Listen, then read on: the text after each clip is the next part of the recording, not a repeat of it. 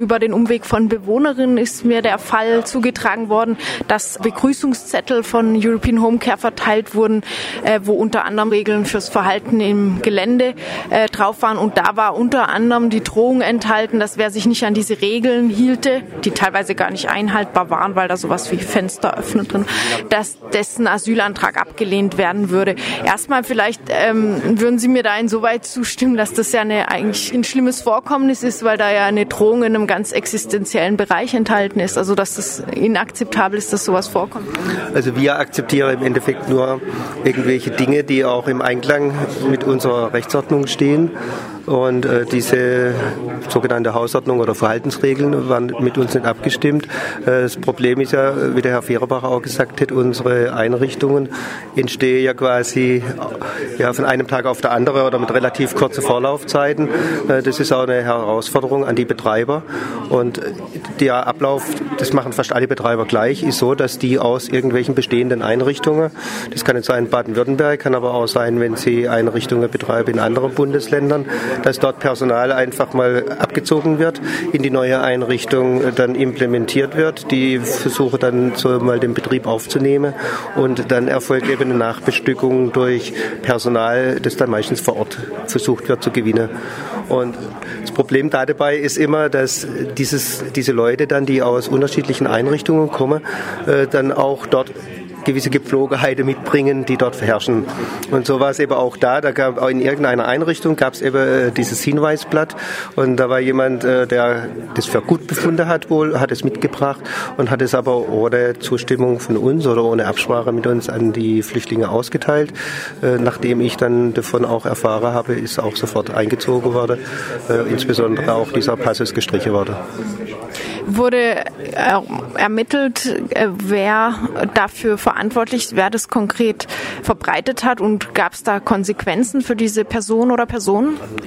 Also ich weiß es oder wir haben das natürlich auch dann versucht aufzuklären, weil sowas geht einfach nicht und äh, die Person ist auch nicht mehr da. Ne? Aber das war auch wieder jemand, der von einer anderen Einrichtung eh noch kurzfristig abgezogen worden war. Äh, die Person wäre sowieso wieder zurückgegangen.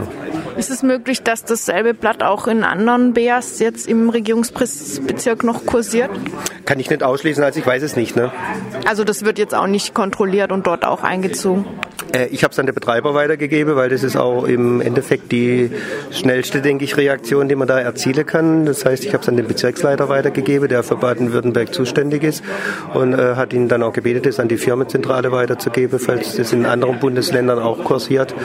Und äh, so wie ich die Rückmeldung gekriegt habe, dürfte es also auch zumindest in unserem Bundesland in keiner Einrichtung mehr kursieren. Ne? Es sei denn, wenn früher ausgeteilt worden ist. Ne?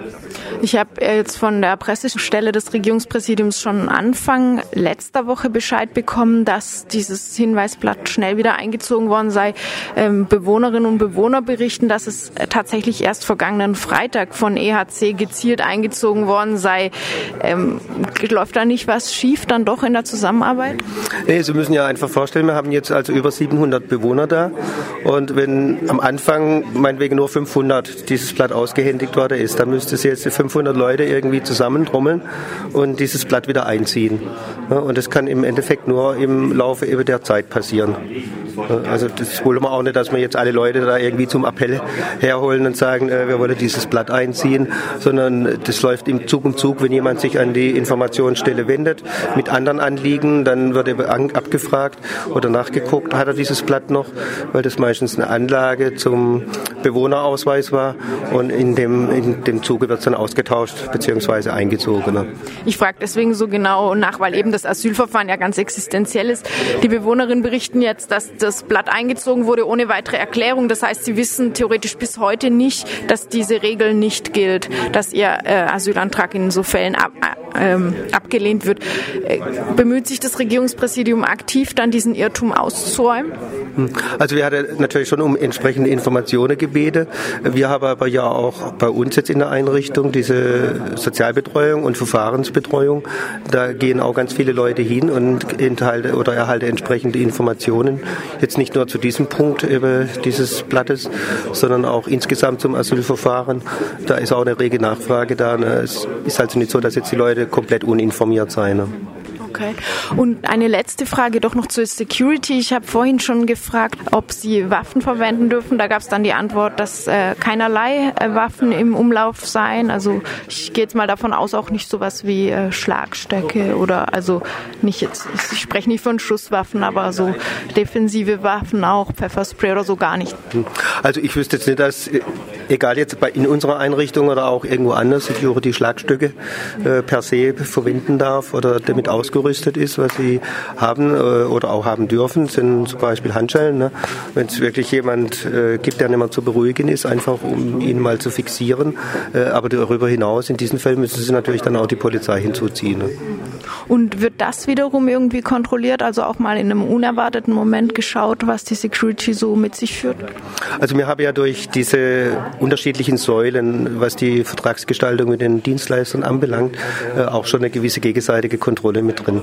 Äh, klar ist, von uns ist nicht rund um die Uhr jetzt jemand vor Ort, aber zumindest zu den üblichen Tageszeiten ist jemand da. Auch vom Sozialdienst ist jemand da, äh, Sicherheitsdienst und ihr Betreiber sind rund um die Uhr da. Aber durch das, dass wir da auch eine Trennung in der Vertragsvergabe haben, ist auch die Gewährleistung eher da, dass es auch gegenseitige Kontrolle gibt, die eben dann auch, wenn es irgendwelche Übergriffe oder Missstände gibt, an uns weitergetragen werden. Also auf die also auch Fälle oder so, wo dann mal berichtet wird, da hat sich jemand wohl nicht korrekt äh, verhalten und das sind dann auch Dinge, die ich dann sofort versuche aufzuklären, indem ich dann auch mit den Betroffenen rede und wenn es tatsächlich irgendwelche sagen wir mal, Übergriffe, Missstände gab, das äh, muss jetzt nicht was Großes sein, sondern auch Kleinigkeiten, äh, dann würde die auch nochmal auf ihre Pflichten hingewiesen. Und im Wiederholungsfalle können wir eben dann auch durch diese unterschiedliche Vertragsgestaltung äh, verlangen, dass dann Personen ausgetauscht werden.